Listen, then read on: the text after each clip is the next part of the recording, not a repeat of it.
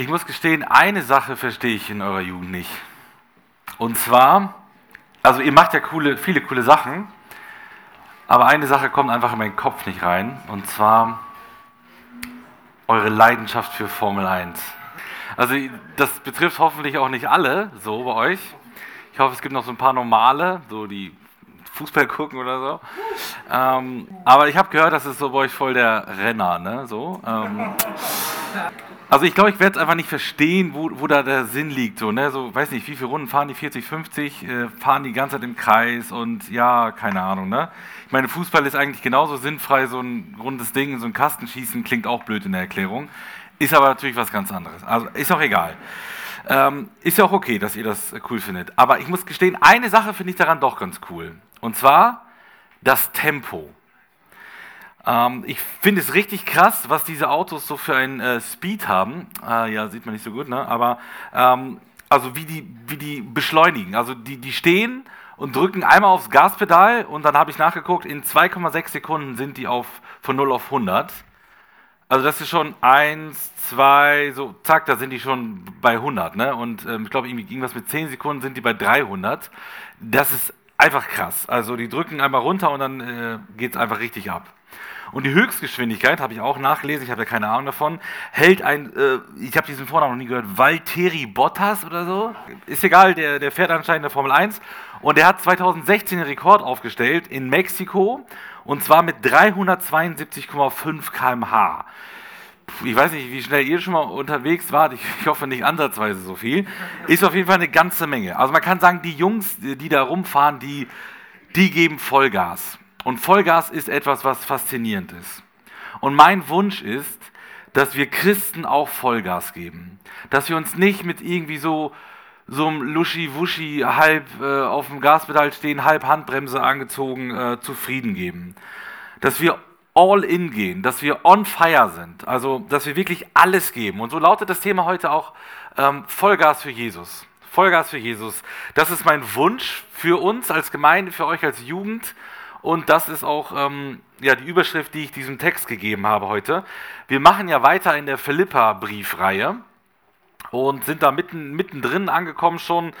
Und ihr erinnert euch natürlich an die ganzen vorherigen Predigten schon ganz gut. Und wir sind heute angekommen in Kapitel 2, ab Vers 19 bis 30. Heute geht es um Vollgas für Jesus.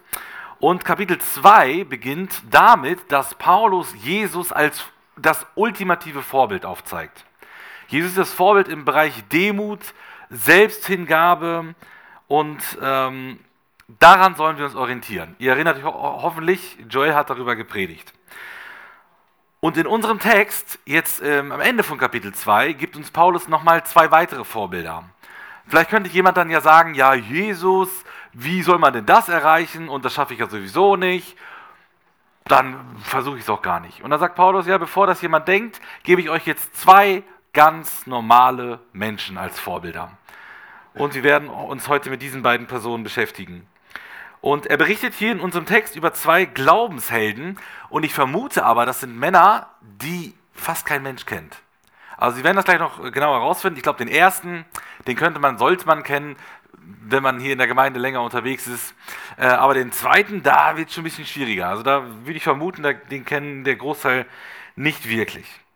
Aber es sind Männer, die Vollgas für Jesus gegeben haben. Und das zeigt uns, das sind jetzt nicht irgendwelche Übermenschen oder so, ne? Weil dann können wir sagen, ja, Paulus, ja, okay, der auch, ist ja klar. Ähm, soll der mal Vollgas geben, aber das, also der normale Christus, du und ich, wir sind da raus. Nee, Paulus sagt, das sind zwei ganz normale Männer und die haben trotzdem Vollgas gegeben. Und der Text fällt äh, so ganz natürlich, würde ich dementsprechend auch sagen, in zwei Teile. Also heute mal nicht drei, Lukas, sorry. Ähm, ist okay. Ne? Aber wir gehen ja nach dem Text und der Text hat zwei Teile, also hat die Predigt zwei Teile. Es geht um zwei Personen, also sprechen wir über zwei Personen und über zwei Teile. Ja, die Männer, um die es heute gehen soll, sind Timotheus, ja, da klingelt es hoffentlich bei einigen, und Epaphroditus. Da klingelt es wahrscheinlich bei weniger Leuten. Ne? Also der Name allein ist schon schwierig. Epaphroditus. Und diese beiden Männer sind ähm, ein perfektes Beispiel für selbstloses Dienen. Schauen wir uns mal den ersten Teil an. Äh, wir lesen Philippa 2, schlag bitte auf, Philippa 2 Abvers 19. Da schreibt Paulus, Ich hoffe aber im Herrn Jesus, Timotheus bald zu euch zu senden, damit auch ich guten Mutes bin, wenn ich um euer Ergehen weiß. Denn ich habe keinen ihm Gleichgesinnten, der aufrichtig für das Eure besorgt sein wird, denn alle suchen das Ihre, nicht das, was Jesu Christi ist. Ihr kennt aber seine Bewährung, dass er wie ein Kind dem Vater mit mir für das Evangelium gedient hat.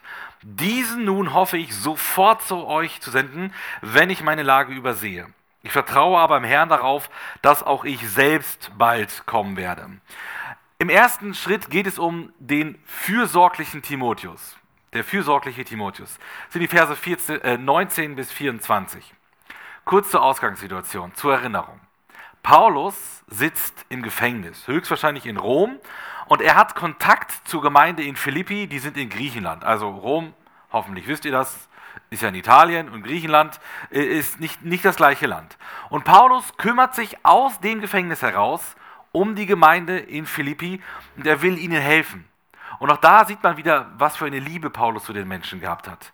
Er sitzt selber im Gefängnis, aber er kümmert sich um andere Menschen, um andere Gemeinden, dass es ihnen gut geht. Und da er ja selber schlecht kommen kann, nach äh, Philippi aus bekannten Gründen, irgendwas hindert ihn daran gerade, muss er also jemand anders schicken, der sich um die Gemeinde in Philippi kümmert, und das ist Timotheus. Timotheus ist ein enger Mitarbeiter von Paulus und Paulus bezeichnet ihn in anderen Stellen auch als sein geliebtes Kind.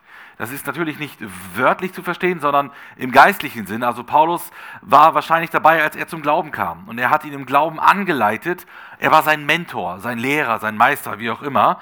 Ähm, und die beiden haben vieles zusammen erlebt. Und Timotheus wurde dann von Paulus mitgenommen auf die zweite Missionsreise. Paulus hat ja so ja so drei grobe Reisen, so jahrelang gingen die ja äh, durch die ganze Weltgeschichte unternommen. Und in der zweiten Reise, da brauchte er noch ähm, Ersatz, weil er mit Barnabas sich getrennt hat. Und dann hat er gesagt, ja, nehme ich Timotheus mit. Das ist ein junger Bursche, der, ähm, der hat was, ähm, ja, ist ordentlich äh, unterwegs mit Jesus, den kann ich gut gebrauchen. Und er nimmt ihn dann mit und dort auf dieser Reise begegnen sie dann auch der Gemeinde bzw. der Stadt Philippi und gründen dort dann die Gemeinde in Philippi. Das heißt, Timotheus, Paulus, Philippi, die kennen sich alle. Die waren alle dabei, als sie zum Glauben kamen. Und den will er jetzt nach Philippi äh, schicken, um da ein bisschen Hilfe zu schicken. Ich finde es einfach richtig cool, wie ähm, Paulus sich hier Sorgen macht um die Gemeinde. Das sehen wir im ganzen Brief, was da so für eine innige Beziehung zu der Gemeinde ist. Das wird eigentlich fast nirgendwo so deutlich. Vielleicht noch im Thessalonicher Brief, aber bei den Philippern ganz extrem. Also die waren ein Herz und eine Seele. Und ganz super finde ich bei Paulus, er hat sie nicht nur zum Glauben geführt, sondern er will sie auch weiterbringen im Glauben. Man könnte ja auch einfach als Missionar sagen, ja, ist ja schön und gut, ich komme dahin, ich predige, die bekehren sich, dann entsteht eine Gemeinde, ja, und weiter geht's, tschüss, ich bin raus. So ist Paulus nicht. Das sind seine geistlichen Kinder. Er hat sie zum Glauben gebracht, sozusagen. Natürlich der Heilige Geist, aber Paulus war das Werkzeug. Und er kümmert sich darum, er will, dass sie weiter wachsen. Und äh, wir waren ja mit ähm, Gerd und Hansi ähm, im Januar in Guinea und im Senegal unterwegs. Und wir haben dort äh, eine Gemeinde im Senegal besucht, in Villingara, die mein Onkel vor ungefähr also in den 80er, 90er Jahren gegründet hat, als Missionar. Und das war richtig spannend. Wir waren da unterwegs und haben dann Männer und Frauen, viele Menschen getroffen, die meinen Onkel also kannten. Und dann wurde dann immer gesagt, ähm, äh, ich wurde dann immer so vorgestellt, ah, das ist der Onkel von Willi und dann haben sie mir alle irgendwas erzählt äh, mit Übersetzer, das Französisch ist nicht so besonders gut bei mir. Ein bisschen was habe ich da verstanden, aber und wir haben uns dann darüber unterhalten und wir haben einfach gemerkt, er ist schon 25 Jahre daraus, aus, aus diesem Land und wohnt schon wieder in Deutschland. Und von Deutschland aus ist er eigentlich da? Also wie Paulus manchmal sagt, so ich bin zwar leiblich abwesend, aber geistig äh, mit meinem Körper so, ne, äh, bin ich, also mit meinem Geist meine ich, nicht mit dem Körper, bin ich eigentlich bei euch. Und so war das auch. Er berät die Gemeinde, er telefoniert mit den neuen Pastoren, die jetzt gerade erst da neu ähm, ja, äh, rangekommen sind. Ähm, und er will, dass es dort weitergeht. Er sammelt Spenden für die Gemeinde, für die Schule und so weiter. Ähm, sind seine geistlichen Kinder. Und das hat mich so gefreut, dass, dass er einfach dieses Anliegen hat, nicht nur die Menschen zum Glauben zu bringen, sondern sie auch weiterzubringen im Glauben. Und genauso war Paulus auch drauf. Er hat sie zum Glauben gebracht, aber dann will er, dass es auch weitergeht. Vers 20, wir gehen den Text einfach so durch, ne? so wie gehabt, so kennt ihr das ja auch. Warum sendet Paulus gerade jetzt Timotheus? Was hat Timotheus dafür qualifiziert, dass er nach Philippi geschickt werden kann? Als erstes müssen wir ganz nüchtern sagen, es gab keinen anderen. Also Timotheus war eigentlich der einzige Kandidat. Das liegt aber nicht daran, ähm, dass Timotheus so äh, sch schlecht wäre oder so und dann ist halt der einzige, sondern dass er ja ganz besonders qualifiziert war. Und er hat alle Kriterien erfüllt. Paulus sagt nämlich, er ist ein Gleichgesinnter.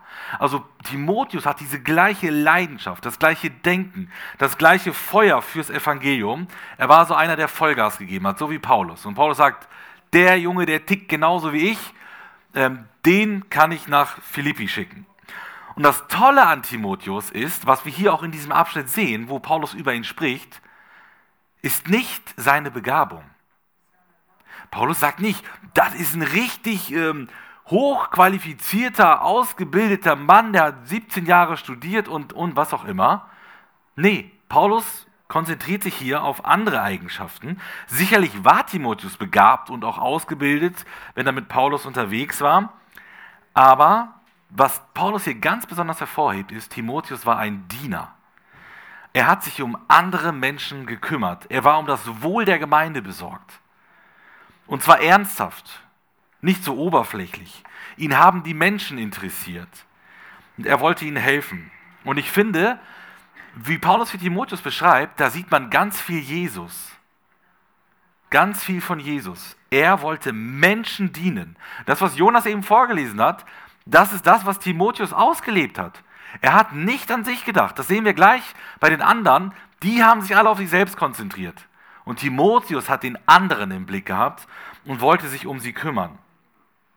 Und deswegen konnte Paulus ihn gebrauchen. Merkt euch das, Charakter zählt bei Gott viel mehr als Begabung oder Ausbildung. Charakter zählt bei Gott viel mehr. Vers 21 sehen wir, dass das leider nicht bei allen so war, wie bei Timotheus. Timotheus kriegt ein super Zeugnis ausgestellt, aber die anderen ja, das war so ein bisschen schwierig. Und man muss sagen, es ist echt ernüchternd, wie Paulus auch leider über die anderen sprechen muss. Er sagt, die anderen Christen, so in seiner Gegenwart, da in, in Rom, in seinem Dunstkreis, die drehen sich alle um sich selbst. Die haben alle ihre eigenen Probleme. Vielleicht hat Paulus gefragt, so, hey, wer, wer will nach Philippi? Da gibt es Probleme. Äh, sehen wir noch Kapitel 4, vielleicht muss man da ein bisschen was klären, die jungen Gläubigen ermutigen und so weiter. Wer will denn nach Philippi reisen? Ja, ist aber in Griechenland, ähm, dauert ein bisschen, kostet was. Musste Familie alleine lassen und musste ähm, deine Arbeit vielleicht irgendwie Urlaub nehmen und so. Ah, da kamen nicht so viele Hände hoch. Ähm, da war die Begeisterung nicht sonderlich groß. Und Paulus sagt, die kümmern sich nicht darum, die suchen das ihre, nicht das, was Jesu Christi ist. Und damit sagt er auch automatisch, bei Timotheus war das anders. Der kümmert sich nicht um das Seine, sondern um das, was Jesu Christi ist. Also, was ist gut für Jesus? Da bin ich dabei. Da hau, hau ich mich rein. Und weil es gut für Jesus ist, sich um andere Menschen zu kümmern, macht Timotheus das. Und der war auf jeden Fall an den anderen Menschen interessiert. Leider traf das nicht auf allzu viele zu. Und das ist echt schade, dass Paulus hier so ein Zeugnis ausstellen muss und der Großteil gar kein großes Interesse an anderen Gläubigen hat. Vers 22 sehen wir, ähm, dass das eben bei Timotheus ganz anders war. Timotheus war ein Vorbild, man könnte sagen, er war so auf der Überholspur ähm, für Jesus. Es heißt nämlich, dass er sich bewährt hat. Er war ein treuer Mitarbeiter. Das war keine Eintagsfliege bei Timotheus. So, der hat mal ein kurzes Zwischenhoch gehabt und dann könnte man sagen, ja, der, der, der ist doch richtig am Brennen. Äh, und dann, ja, in zwei Wochen sieht das anders aus. Nein, Paulus sagt, der ist bewährt. Dieses Hoch hält schon ziemlich lange an und der ist wirklich ein, ein richtig guter äh, Mitarbeiter. Und man kann sich auf ihn verlassen. Das ist interessant. Also wenn Paulus ihn noch so beschreibt, warum schickt er ihn dann weg? Also er schickt im Prinzip seinen besten Mann weg. Der Timotheus zählt übrigens auch zu den Autoren des Philipperbriefs. Paulus und Timotheus, Knechte Christi, allen Heiligen und so weiter. Also der hat sogar zusammen mit Paulus den, den Philipperbrief geschrieben. Ja, Paulus war der Hauptautor, aber Timotheus hat da hin und wieder auch mal seinen Senf dazugegeben. Also in der Liga ist Timotheus unterwegs. Ne? Und den schickt er nach Philippi und sagt, jo, den den besten Mann, den schicke ich weg. Ist ja nicht so, dass Paulus im Gefängnis nicht den auch da bei sich hätte gebrauchen können. Aber daran sieht man wieder Paulus Liebe zu den äh, Philippern. Dass er seinen besten Mann wegschickt. Und ähm, ja, ich weiß nicht, also ähm, ich glaube, manche, also vielleicht ist es euch schon mal aufgefallen, wir kommen nachher auch nochmal dazu.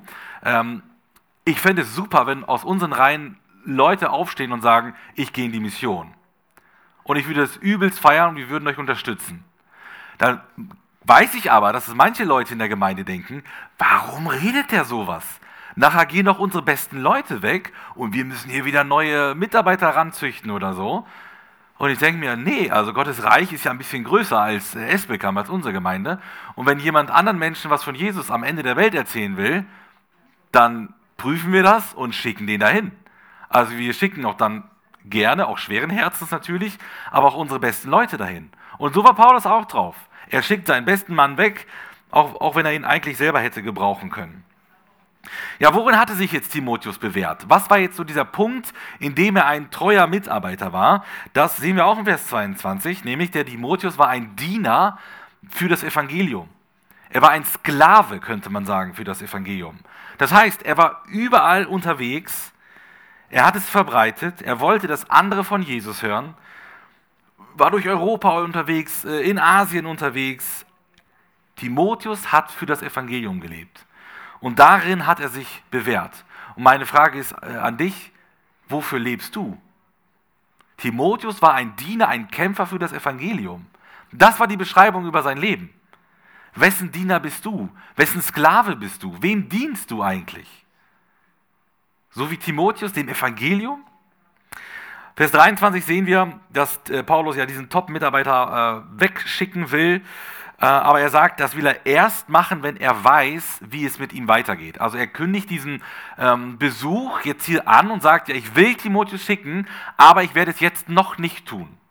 Wir kommen im zweiten Teil dazu, was er anstelle dessen tut. Aber Timotheus soll kommen, aber erst, wenn Paulus weiß, wie geht es weiter. Also er sitzt im Gefängnis, er ahnt, es könnte bald irgendwie Bewegung in den ganzen Prozess kommen. Ähm, und er vermutet eine baldige Entscheidung. Und wenn er dann mehr weiß, dann sagt er, würde er Timotheus sofort nach Philippi schicken. Und in Vers 24 sehen wir, dass Paulus wohl davon ausging, frei zu kommen. Dort heißt es, ähm, ich vertraue beim Herrn darauf, dass auch ich selbst bald kommen werde. Also er hofft und betet dafür, dass er frei kommt und dann selber auch kommen kann. Aber vorher würde er sogar noch Timotheus dahin schicken. Ja, fassen wir mal zusammen. Was hat Timotheus besonders ausgezeichnet? Warum will Paulus gerade ihn nach Philippi schicken? Was sehen wir im Text? Erstens, der Timotheus hatte die gleiche Einstellung wie Paulus. Der war ein Gleichgesinnter, gleiches Feuer, gleiche Leidenschaft, einer, ja, wie Paulus. Dann sehen wir 20b, er war ein herzlicher Diener. Keiner wird so aufrichtig für das Eure besorgt sein. Also da ist wirklich jemand mit ehrlichem, tiefen Interesse an euch. Dann sehen wir, er hatte den Fokus auf das Werk Jesu. Er hat sich daran orientiert, was ist gut für Jesus für sein Werk, da bin ich dabei. Dann war er ein bewährter Mitarbeiter. Nicht so ein ähm, spontaner Mitarbeiter, heute ist gut, morgen ist schlecht. Er war konsequent, äh, kontinuierlich dabei. Und man kann sagen, er lebte für das Evangelium. Das ist Timotheus. Ich glaube, jetzt kann man verstehen, warum Paulus äh, diesen Mann schickt, weil das einer ist, der Vollgas gegeben hat, der ganze Sache gemacht hat.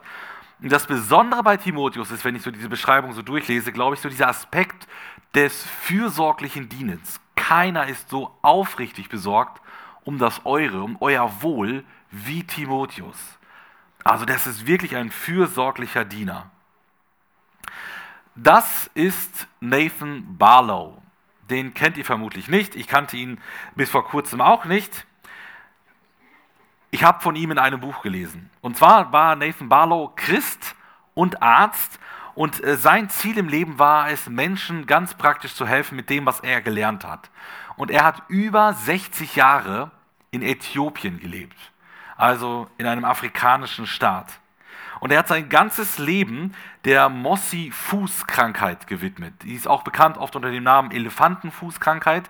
Die tritt häufig in, in Afrika auf, ähm, wo, äh, ich weiß gar nicht mehr genau, wie das entsteht, auf jeden Fall, wo irgendwelche Bakterien oder Tierchen irgendwie in die Füße reinkommen und dann ähm, ja, sich da ausbreiten und dann werden die, schwellen die Füße ganz, ganz extrem an Und ähm, ja, es ist eine, eine ziemlich schmerzhafte und ähm, ja, eine, eine fürchterliche Krankheit.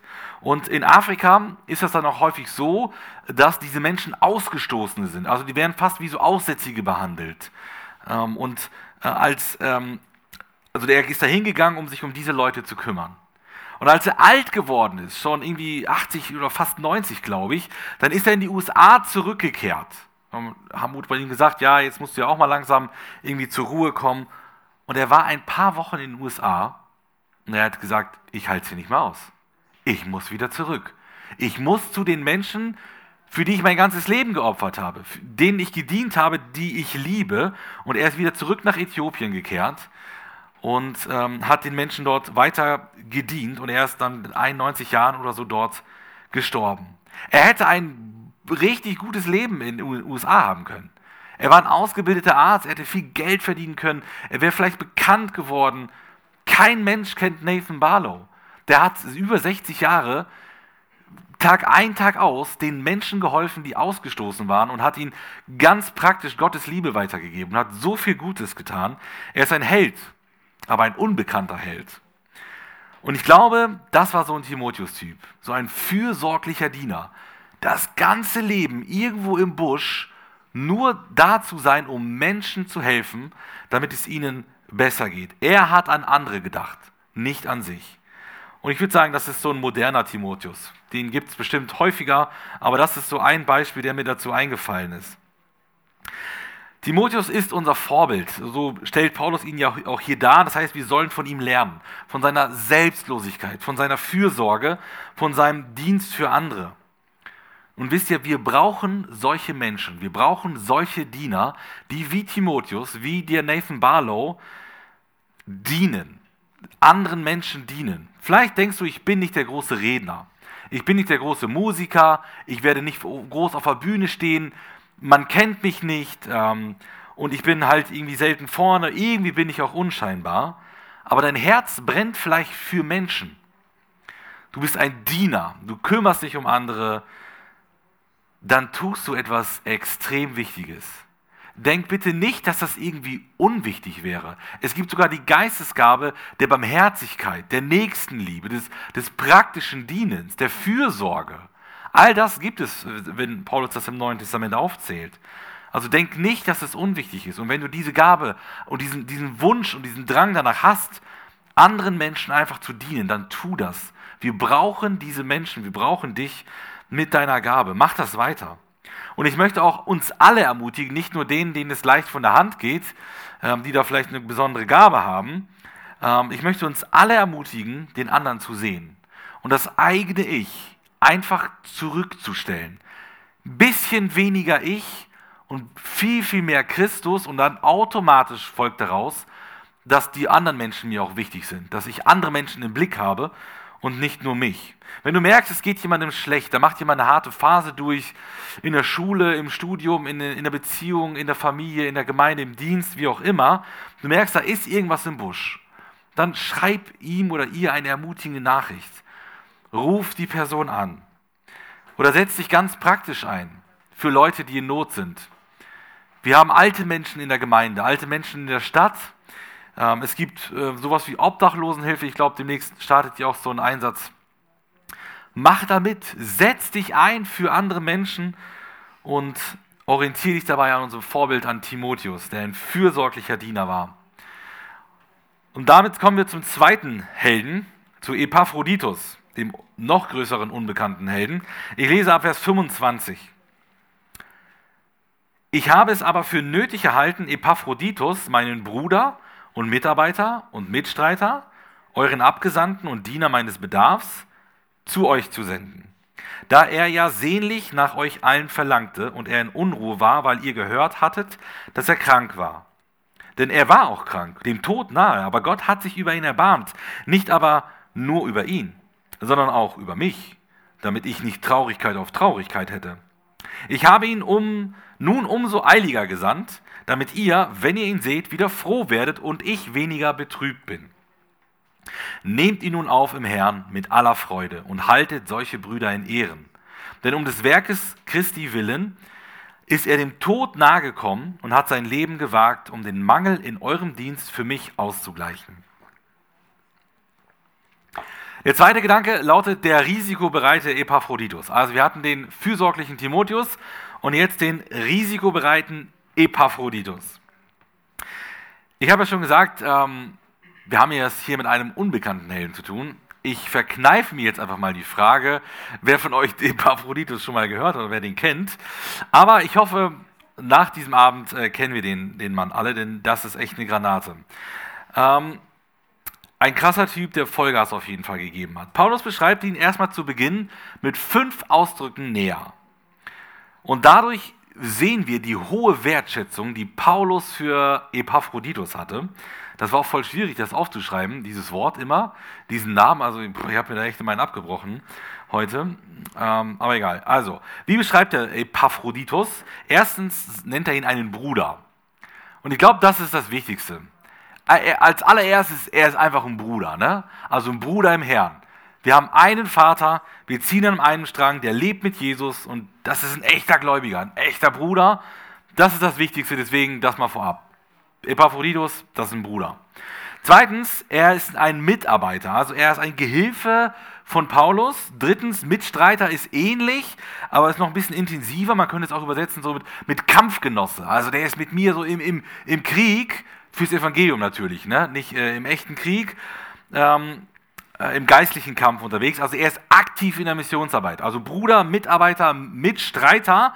Und dann sagt er, er ist ein Abgesandter. Also er ist der Bote der Gemeinde aus Philippi. Also Epaphroditus kommt aus Philippi, wurde nach Rom geschickt von der Gemeinde. Also ist der Abgesandte. Und er sollte äh, Paulus dort helfen im Gefängnis. Und als letztes sagt er, er ist ein Diener. Also er ist der Helfer in der Not. Er sollte Paulus unterstützen. Er war ja im Gefängnis und der Epaphroditus kommt extra aus äh, Griechenland, Nordgriechenland, Philippi, nach Italien, nach Rom. Und das war damals ein, ein ganz schöner Ritt. Also ne, es gab kein Flugzeug, es gab kein Auto. Äh, das ist schon ein, eine beschwerliche Reise. Er nimmt es auf sich, um Paulus beizustehen. Ich vermute, der Mann hat Familie gehabt, der hat eine Arbeitsstelle gehabt. Das war ihm in dem Fall egal. Er hat es zurückgestellt, um Paulus zu helfen finde ich schon sehr beeindruckend. Vers 26, da kann man sich ja wieder die Frage stellen, warum schickt Paulus diesen wertvollen Mitarbeiter denn wieder zurück? Also wenn die Gemeinde ihn noch aussendet, er Paulus ein wertvoller Mitarbeiter ist, warum hat er ihn dann wieder zurückgeschickt äh, zur Gemeinde? Und wir sehen hier, der Epaphroditus, der hatte ein riesiges Herz. Es ist total spannend, wie Paulus das hier beschreibt. Es heißt, dass er sich nach der Gemeinde, nach den Philippern gesehnt hat. Also er hat sie vermisst. Das war seine Gemeinde. Er hat sie geliebt, diese Geschwister. Und er hatte eine Sehnsucht, ein Verlangen nach dieser Gemeinde. Der hatte Heimweh zu seiner Gemeinde. Und die Philipper dann hatten mitbekommen, wie auch immer das geschehen ist, wer denn das getwittert hat, gezwittert hat, dass er krank geworden ist. Also die haben es mitbekommen Epaphroditus geht es schlecht, es geht ihm sehr schlecht. Und daraufhin, jetzt beginnt eine große Sorgenkette, haben sie sich Sorgen gemacht. Und Epaphroditus hat sich Sorgen gemacht, weil sich die Philipper Sorgen gemacht haben. Und Paulus hat sich Sorgen gemacht, weil sich Epaphroditus Sorgen um die sich sorgenden Philipper gemacht hat. Also ihr merkt, ganz viel Sorge ist hier dabei und zeigt wieder einfach diese innige Beziehung von Paulus zu seinen Mitarbeitern, zur Gemeinde und äh, die, die, äh, die triefen quasi vor, vor, Liebe, wenn man das hier so beschreibt. Also die waren richtig eng beieinander und ich glaube, so sollte das auch, auch sein. Ähm, also alle haben sich da irgendwie äh, Sorgen gemacht. Und jetzt wird spannend. Es heißt hier im Text, muss ich mal selber schauen, Vers 26, dass, also er selig nach ihnen verlangte und dann heißt es ganz unscheinbar, dass er in Unruhe war. Ja, man denkt so, ja, der, der war halt in Unruhe, ne? Also, was soll Unruhe schon heißen? Das Wort hier im Griechischen hat einen sehr starken äh, Charakter und meint nicht nur irgendwie, ja, mach ich mir kurz Gedanken, sondern ist etwas ganz, ganz Intensives. Und wisst ihr, was ganz spannend ist? Dieses Wort, das griechische Wort, kommt im Neuen Testament nicht oft vor. Es kommt tatsächlich im Philipperbrief einmal vor und es kommt im Matthäus-Evangelium und im Markus-Evangelium vor. Aber das ist die gleiche Geschichte im Paralleltext. Also man kann sagen, es kommt zweimal vor in der Bibel. Hier bei, bei Epaphroditus, der sich Sorgen macht, der in Unruhe ist. Und wisst ihr, wo das andere ist? Wo die andere Stelle ist? Gethsemane. Als Jesus im Garten Gethsemane war und in Todesangst sich befand, weil er wusste, dass er bald sterben wird. Und dort heißt es, war, war Jesus bestürzt und in Unruhe. Das gleiche Wort wird hier verwendet. Epaphroditus war in Unruhe. Diese Unruhe die Jesus empfand, als er kurz vor seinem Tod stand, die hat äh, Epaphroditus auch äh, gehabt und empfunden ähm, und wollte eben zu dieser Gemeinde zurück. Ja, was hatte denn Epaphroditus, Vers 27? So einen kleinen Schnupfen oder was, was ist da bei ihm passiert? Nee, das war ein bisschen ernster bei dem Mann. Wir wissen jetzt nicht, was er hatte, also die Krankheit wird jetzt nicht näher beschrieben. Aber was wir erfahren, ist, dass Epaphroditus todkrank war. Also es hat ihn heftig erwischt und er ist fast draufgegangen, der ist fast gestorben. Aber es heißt, dass Gott eingeschritten ist, dass Gott sich erbarmt hat, also in seiner Gnade, in seiner Barmherzigkeit und er hat Epaphroditus geheilt. Und wisst ihr, Gott kann heilen. Das sehen wir in der Bibel immer wieder. Gott ist allmächtig, er kann alles. Und er hat diesen Mann, diesen Epaphroditus geheilt und Paulus ist so dankbar dafür. Ja, weil er sonst ein weiteres riesiges Problem gehabt hätte. Er sitzt sowieso schon im Gefängnis, wird verfolgt, er sitzt im großen Leid und dann wäre ein treuer Mitarbeiter, ein Freund gestorben. Das wäre ein, ein erneuter Nackenschlag gewesen. Und deswegen ist Paulus so dankbar, dass Gott ihn geheilt hat, dass er nicht gestorben ist, dass er gesund geworden ist. Übrigens sehen wir hier, dass das sogenannte Wohlstandsevangelium, in Anführungszeichen, weil es kein Wohlstandsevangelium gibt, ähm, in Anführungszeichen, dass das großer Unfug ist. Vielleicht habt ihr das schon mal gehört. Es gibt Leute, die sagen, wenn du Christ bist, bist du reich, schön und gesund und erfolgreich. Ja, keine Ahnung, woher man das nimmt, aber offensichtlich nicht aus der Bibel. Denn Epaphroditus war ein geistlicher Riese. Das war ein, ein, ein Glaubensmann, ein Held und der ist krank geworden, der ist fast gestorben. Es gibt nirgendwo eine Garantie, dass wir als Christen äh, ohne Sorgen und ohne Krankheiten durchs Leben spazieren. Das ist vollkommener um, uh, Humbug. Ähm, das hat Gott uns nirgendwo verheißen, dass er immer bei uns ist, dass er sogar im Todessaal mit uns ist. Das auf jeden Fall. Da ist Jesus immer mit dabei und trägt uns durch. Auf jeden Fall. Aber auch Christen können krank werden. So war es bei dem Epaphroditus. Und als er dann äh, gesund geworden ist, dann hat Paulus ihn zurück nach Philippi geschickt. Es heißt, weil er der Gemeinde etwas Gutes tun wollte. Er wollte ihnen etwas Gutes tun, so, ich schicke Epaphroditus zu euch, ihr seht, es geht ihm gut und dann leuchtet euer Herz, euer Gesicht wieder auf und dann kann ich euch eine Freude machen, komm, Epaphroditus, du hast mir gut gedient, aber geh wieder zurück, du willst ja wieder zu denen und ähm, die können dich da auch gut gebrauchen, so schickt er ihn äh, wieder, wieder zurück. Und ähm, Epaphroditus ist ja der Überbringer dieses Briefes. Also Paulus hat ihn aufgeschrieben und hat ihn dann Epaphroditus mitgegeben. Er bringt es der Gemeinde in Philippi zurück und sagt, was die Botschaft von Paulus eben ist. Und in diesem Brief steht auch dann, in Vers 29, wie die Gemeinde mit Epaphroditus umgehen soll. Und es heißt, sie sollen ihn freudig aufnehmen und ihm Ehre entgegenbringen. Ich lese es nochmal, weil es doch etwas ungewöhnlich vielleicht klingt. Nehmt ihn auf im Herrn mit aller Freude und haltet solche Brüder in Ehren. Das ist der Originalton von Paulus. Also die Gemeinde soll ihn feiern. Das, das steht hier tatsächlich. Die sollen ihn wirklich feiern, wenn er zurückkommt und ihn in Ehren halten, also einen freudigen Empfang ihm bereiten. Und was ist der Grund dafür? Ja, die Verse vorher und auch der Vers nachher, Vers 30, werden wir gleich noch sehen.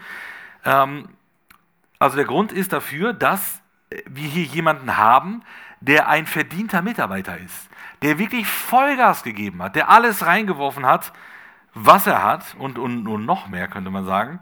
Und Paulus sagt, solche Menschen, die soll man loben. Die soll man ganz besonders ehrenvoll behandeln. Menschen, die sich für Jesus einsetzen, soll man respektieren und anerkennen. Das sagt nicht ich, das sagt Paulus. Und ich glaube, wir denken oft, man darf Menschen nicht loben. Dann wird er stolz und Gott gebührt ja die Ehre, deswegen lassen wir das mit dem Lob einfach mal. Und Paulus sagt, Leute, ihr müsst ihn sogar loben. Also es ist nicht so, ja, man könnte ihn, es ist ein Befehl, dass man, er verallgemeinert das ja sogar. Er sagt nicht nur, äh, Epaphroditus sollt ihr so feiern, er sagt, solche Mitarbeiter, also egal wer so drauf ist, den soll man in Ehren halten. Das ist das äh, biblische äh, Gebot. Wir müssen solche Mitarbeiter loben. Und im letzten Vers unseres Textes sehen wir, dass Epaphroditus sich so sehr eingesetzt hat, dass er fast gestorben war. Wir haben es eben schon gelesen, er war krank, ja beinahe dem Tode äh, entgegengetreten.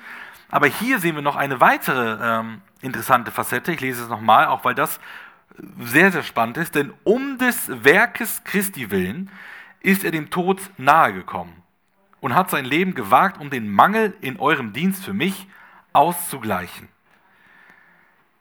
Also Epaphroditus hat für Jesus gedient und dadurch, durch diesen Dienst, ist er fast umgekommen. Also der Dienst für Jesus war der Auslöser, dass Epaphroditus so krank geworden ist und fast gestorben ist. Also er ist nicht irgendwie so zufällig krank geworden, sondern durch den Dienst. Und das ist heftig, oder? Äh, Epaphroditus hat sein Leben gewagt und ich vermute, dass er das auch ganz bewusst eingeplant hat oder einkalkuliert hat, dass er wusste, was passieren kann und er hat trotzdem gesagt, ich mache das. Ich gehe diesen Weg, auch wenn es mich mein Leben kosten kann, um das Werk Christi voranzutreiben. Was ist das Werk Christi? Ja, damit ist vermutlich alles gemeint, was der Ehre Christi dient. Also Gemeindebau, Gemeindegründung, Bekehrungen, Mission, Jüngerschaft, das gläubige Vorankommen in ihrem Glaubensleben. Dafür hat äh, Epaphroditus gebrannt. Dafür hat er sein Leben aufs Spiel gesetzt. Die Gemeinde aus Philippi konnte ja nicht komplett zu Paulus kommen. Ne? Geht ja auch nicht, dass man jetzt dann alle in die Autos packt und dann rüberfährt, immer nach, nach Rom. Deswegen haben sie einen Abgesandten geschickt und das ist ja auch okay. Ähm, also, ähm, aber im Auftrag der Gemeinde hat, dann Paulus, äh, hat er dann Paulus gedient. Und ich glaube, dass es nicht viele Menschen gibt, die einen Vers aus der Bibel besser umgesetzt haben als Epaphroditus, nämlich diesen Vers, den Paulus an die Korinther geschrieben hat. Und er ist darum, also Jesus, ist darum für alle gestorben, damit die da leben, hinfort nicht sich selbst leben, sondern dem, der für sie gestorben ist und auferweckt wurde. Ich finde diesen Vers also erstmal inhaltlich wahnsinnig herausfordernd, aber auch sprachlich ist er sehr, sehr spannend. Ne? Also ihr merkt, was da so passiert mit, mit Leben und Sterben, das, das kommt die ganze Zeit vor. Und was ist, was ist die Aussage davon? Jesus hat sein Leben gegeben. Er ist gestorben. Ja, und, und was dann? Damit die Menschen errettet werden und sagen, yippie, und jetzt leben wir unser eigenes Leben. Nein, Jesus ist gestorben, damit die da leben, also weiter leben, ja hier auf der Erde aktiv sind, für ihn leben und nicht sich selbst. Und im Prinzip auch sich selbst sterben, so wie Paulus auch an anderen Stellen schreibt. Seinem eigenen Ich, seinem eigenen Ego zu sterben und für Jesus zu leben. Nun lebe nicht mehr ich, sondern Christus lebt in mir. Das ist, die, das ist der biblische Weg. Jesus stirbt für dich, damit du für ihn lebst und damit du deinem eigenen Ich stirbst und vielleicht auch für ihn stirbst. So wie das bei Epaphroditus sogar fast der Fall gewesen ist. Und wie später auch bei, bei Paulus und bei ganz vielen Aposteln und Märtyrern der Fall gewesen ist. Epaphroditus war dazu bereit. Er hat gesagt, okay, Jesus ist für mich gestorben, ich bin auch bereit, mein Leben für die Sache Christi zu geben. Man könnte jetzt ja denken, ist das nicht ganz schön dumm? Also hat Gott uns nicht einen Verstand gegeben? Kann Epaphroditus seinen Verstand nicht einschalten. Also hätte er das nicht besser einkalkulieren müssen. Also ähm, wenn du weißt, dass das eine gefährliche Reise ist, warum gehst du denn dahin? Vielleicht hast du Frau und Kinder zu Hause oder eine Gemeinde oder was auch immer. Die Menschen brauchen die. Warum? Warum benutzt du nicht deinen Verstand? Musst du nicht mehr aufpassen? Interessant ist es doch, dass Paulus Epaphroditus nicht kritisiert, oder? Ich, also ich lese davon nichts. Also es heißt ja nicht, äh, ja gut, der ist fast draufgegangen und mal nebenbei gesagt, wie dumm ist der eigentlich? Der hätte mal ein bisschen nachdenken sollen. Hier, Verstand haben wir nicht umsonst. Nee, lesen wir nicht. Wir lesen das Gegenteil. Epaphroditus wird nicht kritisiert, er wird gelobt. Und Paulus sagt sogar noch, wenn er zu euch nach Hause kommt, dann feiert diesen Mann. Er ist eine Granate. Der gibt Vollgas, den müsst ihr in Ehren halten. Tut ihm was Gutes. Ermutigt ihn. Gebt ihm einen Döner aus oder keine Ahnung was. Kümmert euch um ihn. Er war lange hier krank und hat viel entbehren müssen. Seid mal ein bisschen lieb zu ihm. Also Paulus kritisiert dieses Verhalten, dieses risikobereite, dieses verrückte Verhalten nicht. Nein, er lobt es sogar und sagt, genau das ist richtig. Und ich habe das Gefühl, dass Paulus uns sagt, Leute, das ist der Normalfall. So sollte jeder Christ drauf sein. Und ich bin mir ziemlich sicher, dass auch Jesus das feiert. Und dass Jesus genau das gemeint hat, wenn er in den Evangelien gepredigt hat. Und dass Jesus genau dieses Verhalten, diese Nachfolge, diese Hingabe von uns erwartet. Also denken wir jetzt bitte nicht, Epaphroditus wäre so ein verrückter Spinner. Ja, die gibt es halt so pro Gemeinde, gibt es dann so zwei, drei Freaks, die sind so ein bisschen radikaler als der Rest. Aber wisst ihr was, so ganz so dramatisch muss man das auch nicht nehmen mit dem Glauben. Man kann das Christsein auch ein bisschen an, äh, entspannter führen, so eine Light-Version vielleicht vom Christsein führen. Nee, das ist nicht der Normalfall. Dieses lauwarme Laodicea, Offenbarung 3 oder 2, Christsein, das ist nicht der Normalfall. Jesus sagt, solche Leute würde ich am liebsten ausspucken. Was soll ich mit denen, die so, äh, so rumeiern? Jesus will Leute, die Vollgas geben. Und der Epaphroditus, der war so einer. Das ist der Normalfall, Leute. Der Normalfall ist, wenn wir Vollgas geben und nicht, wenn wir ein Langeweile-Christsein leben und einfach ja, vor uns hin leben und gar nichts uns für, für Jesus investieren. Ich glaube, Epaphroditus hat Jesus genau richtig verstanden. Das ist Oswald Chambers. Und Oswald Chambers, der hatte das Ziel in seinem Leben, für Jesus zu leben. Alles für Jesus, also noch so einer von den Verrückten. Und als der Erste Weltkrieg ausgebrochen ist, also schon eine ganze Weile her, schon über, ja, sind jetzt fast 110 Jahre her, dann hat er den Ruf verspürt, nach Ägypten zu gehen. Dort waren viele Soldaten stationiert und er wollte diese Soldaten erreichen. Und ähm, war dann halt auch in der Nähe des Krieges und so weiter. Und er hat seine Frau mitgenommen, sein Kind mitgenommen. Und Gott hat ihm in einem Bibeltext gezeigt, dass er ihn dort haben möchte. Und zwar äh, lautet dieser Satz, ich bin bereit, geopfert zu werden. Ich bin mir nicht ganz sicher, auf welcher Bibelvers das ist. Möglicherweise ist das sogar Philippa 2, Vers 17. Wenn ich aber auch als Trankopfer über das Opfer und den Dienst des Glaubens gesprengt werde, was Philipp letzte Woche, glaube ich, mit euch besprochen hat. Vielleicht spielt er darauf an, es gibt noch eine ähnliche Stelle in 2 Timotheus 4. Hm, äh, wie auch immer, welchen Vers das jetzt genau war, konnte ich jetzt nicht rausfinden, aber auf jeden Fall ungefähr lautete er, ich bin bereit, geopfert zu werden. Diesen Vers hat Gott ihm wichtig gemacht. Und er hatte keine Ahnung, was der Vers bedeutete. Also man kann sich schon fast denken, aber er wusste, dass das so sein Leitvers ist, mit dem er nach Ägypten gegangen ist, um die, die Soldaten zu missionieren. Und Oswald Chambers geht dorthin und er erkrankt schwer, er kriegt eine akute Blinddarmentzündung, entstehen Blutgerinnsel in der Lunge und er stirbt kurz darauf mit 43 Jahren in Ägypten. Und sein wohl bekanntestes Buch lautet Mein Äußerstes für sein Höchstes. Vielleicht habt ihr davon schon mal gehört. Oswald Chambers war bereit, das Äußerste zu geben, sein Leben. Er hatte schon geahnt. Gott hat es ihm im Prinzip schon vorhergesagt, dass er dort geopfert wird dass er dort sterben wird und er ist trotzdem dahin gegangen, weil er sein Äußerstes geben wollte für sein Höchstes. Alles für die Ehre des Königs. Und ich denke, das ist so ein moderner Epaphroditus, oder? Der geht dorthin und weiß, das wird wohl eng werden mit mir und er geht trotzdem dahin. Heißt das jetzt, als Christ Kopf ausschalten, Verstand ausschalten und losrennen? So, wir haben ja gesehen, Epaphroditus, so dieser Risikofreude, die, risikofreudige Diener. Hauptsache Risiko, also egal was du machst, Hauptsache Risiko ist dabei. So no risk, no fun, weil sonst unter Risiko geht nichts. Äh, jemand fragt mich für einen Dienst in der Gemeinde, ist nicht riskant? Nö, ich, ich mache nur die riskanten Sachen. Meint es jetzt das? Nee, ich denke auf keinen Fall. Und ich denke, auch bei dem Risiko kommt es auf die Motivation an. Wisst ihr, äh, auch im ersten Jahrhundert gab es schon, oder auch im zweiten, dritten Jahrhundert unter den ersten Christen so, ersten Generationen, gab es Christen, die hat so eine Martyriumssucht gepackt. Also da wurden die Menschen verfolgt wurden umgebracht Und es gab Christen, die wollten unbedingt geopfert werden. Ähm, ich weiß nicht genau, was diese Motivation ist. Müssen wir Michi fragen, der hat mal, glaube ich, seine Bachelorarbeit darüber geschrieben. Auf jeden Fall gab es Leute, die, die wollten unbedingt, also die sind quasi ins offene Messer da irgendwie reingelaufen und yeah, jetzt werde ich umgebracht. Ähm, davon finden wir in der Bibel eigentlich auch so nichts.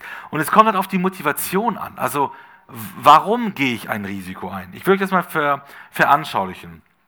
Ähm, das ist ein Berg, El Capitan oder so und der befindet sich im Yosemite Nationalpark in Kalifornien. Und dieser äh, Berg ist so ein Paradies für Kletterer. Und diese Bergwand äh, feiern die alle, weil da ungefähr 1000 Meter flache Wand ist, die man dann halt beklettern kann. Ne? Und ihr ahnt es schon, da gibt es so ein paar Verrückte, die klettern da hoch. Und zwar halt ähm, nicht so mit Seil und Absicherung, sondern Einfach so halt, ne? so wie man jetzt gerade so ist, dann juckeln die da hoch. Ne? Und äh, dieser Typ, ähm, das ist auch so ein, ein, ein, Verrückter, der das als erstes äh, geschafft hat. Ne? Und ihr seht das vielleicht, äh, so, das ist so, so die Aussicht. Also der, der hat wirklich nichts dabei. Ne? So sieht das da aus. Und ja, leider sieht man das nicht so gut. Aber der klettert da in diesen Felsspalten da irgendwie hoch. Ähm, es ist verrückt. Ähm, also könnt ihr vielleicht mal, mal googeln, das ist ganz interessant. Da stehen ein paar, paar Sachen auch dazu. Ähm, ich will euch aber von einem anderen, zwei anderen Typen erzählen, Jason Wells und Tim Klein. Diese beiden Männer haben auch diesen Berg geliebt, sie waren da sehr, sehr oft, sind da oft hochgeklettert und ähm, über 100 Mal waren sie sogar schon da. Also waren absolute Experten im Klettern.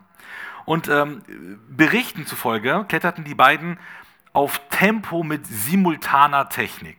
Das bedeutet, also normalerweise ist es so, der erste äh, Kletterer wird vom zweiten gesichert, ähm, aber bei diesem Tempo, auf Tempo mit simultaner Technik, da ist es so, dass die mit gleicher Geschwindigkeit hochklettern und mit einem Seil mit der, mit, äh, also untereinander verbunden sind. Also nicht irgendwo am Berg oder so, sondern miteinander. Ihr ahnt es, das Problem ist, wenn einer hops geht, gehen beide hops.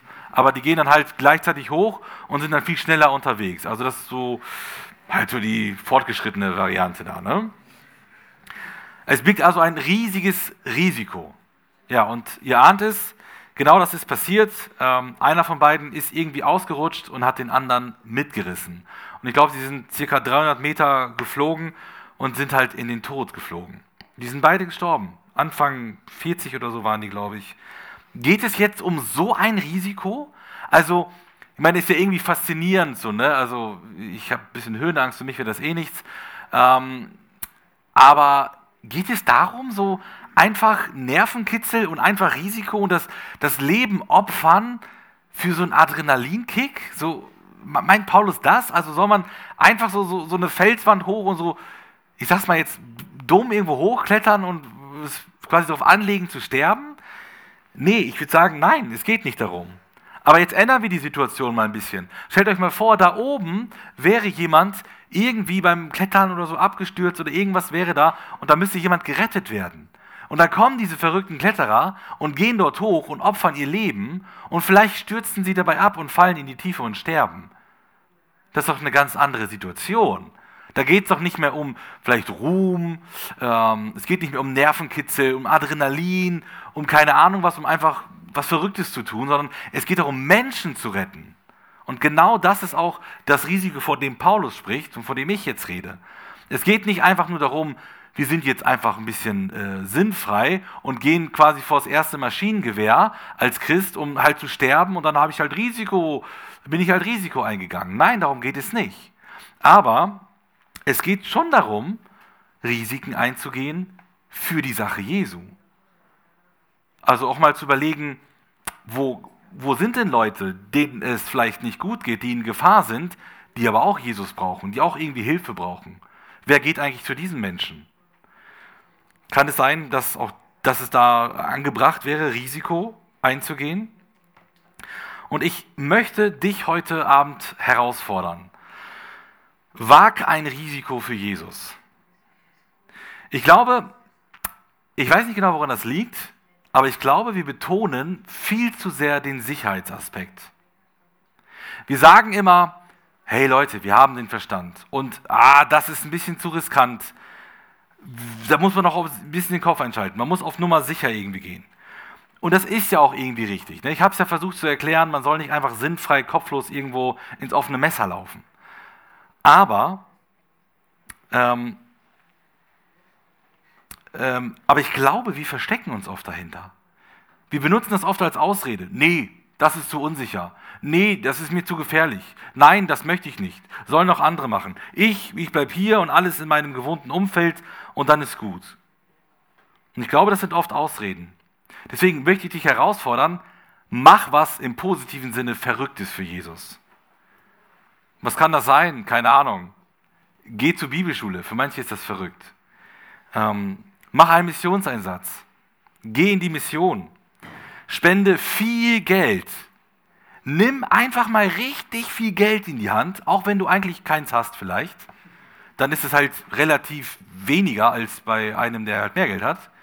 Aber nimm einfach mal Geld in die Hand und spende es jemandem.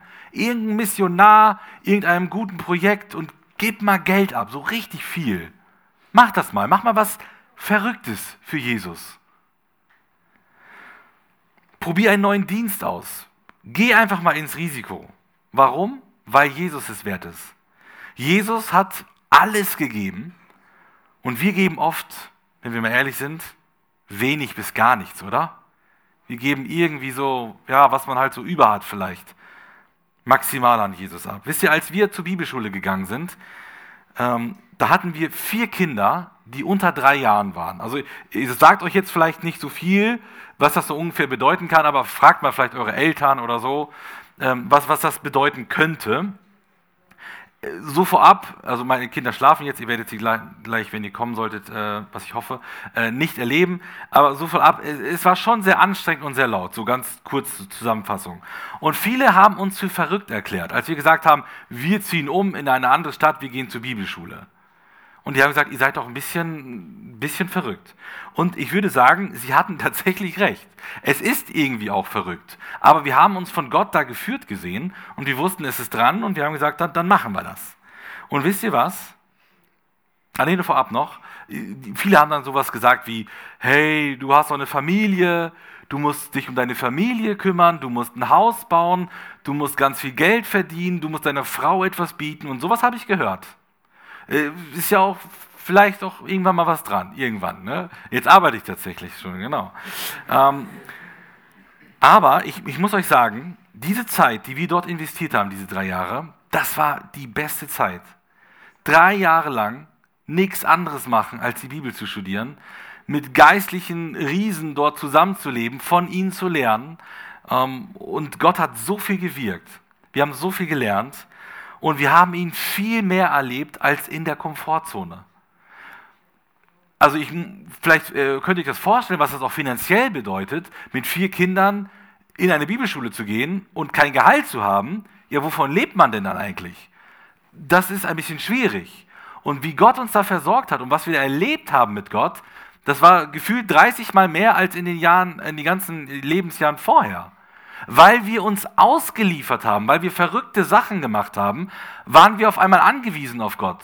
Vorher haben wir alles so locker, flockig für uns selber irgendwie geregelt. Ja, alles im gewohnten Umfeld, alles ganz easy. Ich bin ja mein eigener Herr. Und auf einmal stehst du da und hast irgendwie gar nichts. Und dann haben wir Gott mal die Chance gegeben, mal zu wirken. Und wir haben ihn auf so unfassbare Art und Weise kennengelernt. Also komm mal raus aus deiner Komfortzone, geh ein bisschen ins Risiko und lass dir vor allem von keinem einreden, dass du zu radikal für Jesus lebst. Das sagen manche auch, du bist ein bisschen zu radikal. Ich frage mich, wie das gehen soll. Also, ich, was, war Jesus nicht radikal? Der hat alles gegeben und er verlangt das doch von uns. Wir sollen uns selbst verleugnen, alles verlassen, alles aufgeben. Ich weiß nicht, klingt das nicht radikal? Und Jesus sagt dann, wenn du das nicht machst, dann kannst du nicht mein Jünger sein. Also radikaler geht es ja gar nicht. Also lass dir nicht einreden, du seist irgendwie zu radikal für Jesus. Ähm, da ist immer noch ganz viel Luft nach oben.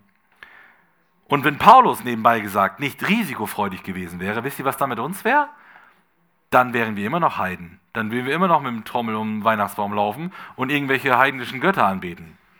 Dann wäre hier nichts mit Christentum, christliches Abendland aber Paulus ist dieses Risiko eingegangen und hat auch Europa ähm, missioniert und christianisiert. Ja, ich, ja, christianisiert, gutes Wort, ne? Ähm, ich komme zum Schluss. Also in unserer Gesellschaft, wenn wir uns ein bisschen umschauen, kennen wir eigentlich eher Selbstverwirklichung und Selbstinszenierung. Ne? Darum geht's. Es geht um mich, es geht darum, dass es mir gut geht, ich muss meine Ideen verwirklichen, äh, ich mache alles für mich, die anderen sind mir egal. Und ich zeige auch allen, was ich kann und was ich bin und was ich erreicht habe, Stichwort Social Media. Und wir beten uns selbst an. Selbstverwirklichung, Selbstinszenierung. Der biblische Weg ist ein ganz anderer. Paulus zeigt und Jesus zeigt das ganz deutlich, der biblische Weg heißt Selbstlosigkeit. Wir sollen für andere leben und alles für Jesus geben. Und das versucht Paulus ja hier die ganze Zeit deutlich zu machen im Kapitel 2. Mit Jesus fängt er an und jetzt endet er mit diesen zwei praktischen Beispielen von zwei Normalos, die trotzdem Vollgas für, Jesus geben, nämlich Timotheus und Epaphroditus. Zwei Männer, die wirklich alles gegeben haben. Timotheus war mehr so der fürsorgliche Diener und Epaphroditus war mehr so der risikofreudige Diener. Aber beide sind genauso wie Jesus. Dann lasst uns mal kurz überlegen, was Jesus gemacht hat, wie Jesus drauf war. Wenn Jesus keine Fürsorge für uns gehabt hätte, wenn wir ihm egal gewesen wäre, wenn unser Wohl ihm egal gewesen wäre, wenn er nicht risikofreudig gewesen wäre, wisst ihr, was dann wäre? Dann gäbe es kein Golgatha dann wäre Jesus bei seinem Vater geblieben, hätte die wunderbare Herrlichkeit in der Dreieinigkeit auf Ewigkeit genossen und alles wäre gut gewesen für ihn. Aber Jesus war nicht so. Er ist ins Risiko gegangen aus Fürsorge. Also im Prinzip kombiniert er Timotheus und Epaphroditus aus, aus seiner äh, Fürsorge heraus, geht er ins Risiko für uns, verlässt den Himmel, Stichwort Philippa 2, er entäußerte sich selbst, nahm Knechtsgestalt an und so weiter und war gehorsam bis zum Tod, ja bis zum Tod am Kreuz. Er hat also alles gegeben. Er kam und gab sein Leben für dich und für mich. Und diesem Jesus wollen wir folgen, wir wollen für ihn leben und ich bete, dass wir alle zusammen Vollgas für Jesus geben. Amen. Amen. Amen.